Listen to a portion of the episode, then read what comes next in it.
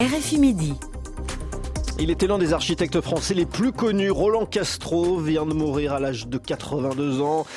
Connu en particulier pour son travail dans les banlieues, l'architecture pour lui était un combat politique. L'architecture pour faire du lien social. Bonjour Jean-Louis Violo. Bonjour. Vous êtes sociologue, professeur à l'École nationale supérieure d'architecture de Nantes, également à l'École urbaine de Sciences Po Paris. Est-ce que la pensée de Roland Castro, au fond, euh, n'était-elle pas tout aussi importante que son œuvre? Alors oui, c'est vrai, vous mettez le doigt sur euh, sur un point sensible dès lors qu'il est question d'évoquer Roland Castro parce qu'il a, je dirais, une image un peu brouillée. Alors on peut se demander si c'est un artiste égaré en politique ou un politique égaré chez les architectes, euh, sachant qu'il a évolué quasiment à part égale dans les deux univers et qu'on le retrouve aussi bien dans le dictionnaire des intellectuels français de de Jacques Julliard et Michel Vinocq que dans les histoires de l'architecture ou dans les deux tomes de Génération d'Amour Rothman, qui est un peu la, la Bible du gauchisme euh, politique.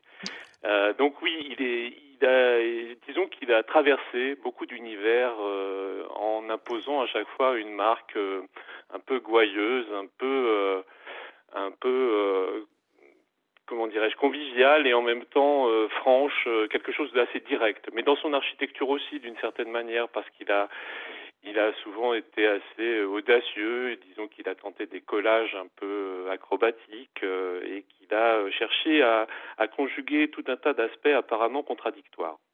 Et notamment alors, bah, de par beaux, exemple, de bâtiments dans des banlieues, des banlieues Euh, faciles à ouais. vivre Bah alors, il y a toutes les banlieues sur lesquelles il a travaillé comme il a théorisé et comme il l'a évoqué, il a cherché à remodeler les grands ensembles, notamment les bars du Quai de à Lorient, euh, sous le mandat municipal de Jean-Yves Le Drian, pour lequel il avait eu une mention à l'écart d'argent en 1996.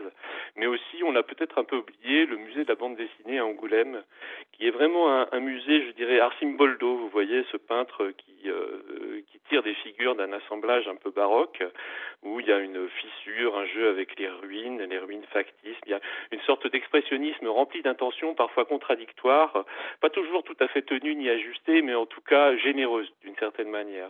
Et puis dans, ces architectures, il a, été un des rares architectes français à essayer de transférer les, les concepts lacaniens à l'architecture. Il avait toujours dit que Il Lacan avait fait 7 ans de psychanalyse avec Lacan.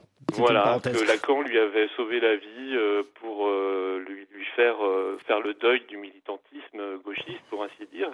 Et l'inconscient, le transfert, la répétition, la pulsion sont des mots qu'il a essayé de, de transférer vers l'architecture et puis euh, comprendre d'une manière générale comment les choses se nouent dans la ville.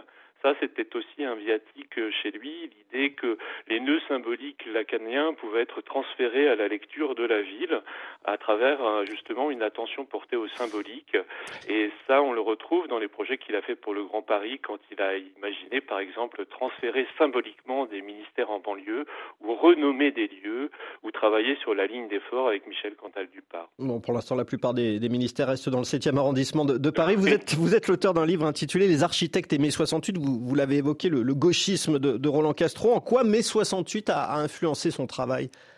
Alors on peut dire que mai 68, alors il n'est pas le seul, hein, parce que euh, Jean Nouvel, Christian de Porzenparc, beaucoup de figures très connues de l'architecture ont parti intimement liées avec euh, ce mouvement, qui coïncide chez les architectes avec la fin de leur grande école quand même un moment symboliquement très fort. Hein. Vous imaginez que euh, bien une profession libérale installée, euh, dont l'exercice est encadré par l'État et par un ordre, euh, jette tous ses habits à la poubelle.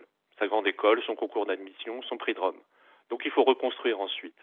Cette reconstruction, elle vient avec lui et quelques autres à partir de 1974-1975. Mais de 1968 à 1973, c'est un militant politique, euh, je dirais, pur sucre.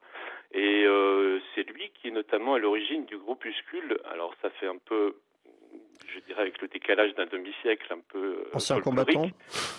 oui, ça s'appelait Vive la Révolution. Et le, de, il fonde un journal qui s'appelle Tout point d'exclamation, ce que nous voulons de point tout.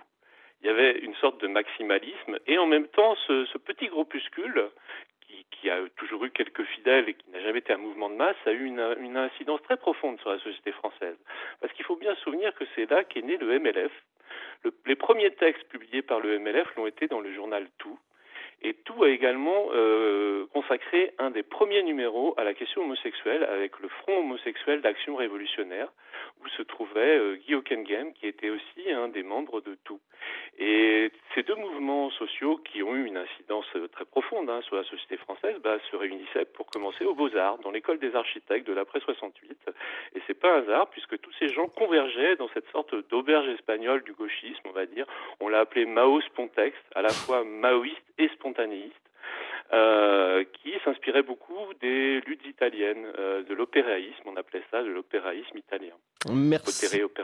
Merci beaucoup Jean, Jean-Louis euh, Violo pour cette évocation de Roland Castro, architecte, mais pas seulement. On l'a bien compris, je rappelle que vous êtes professeur à l'École nationale supérieure d'architecture de Nantes, ainsi qu'à l'École urbaine de Sciences Po Paris.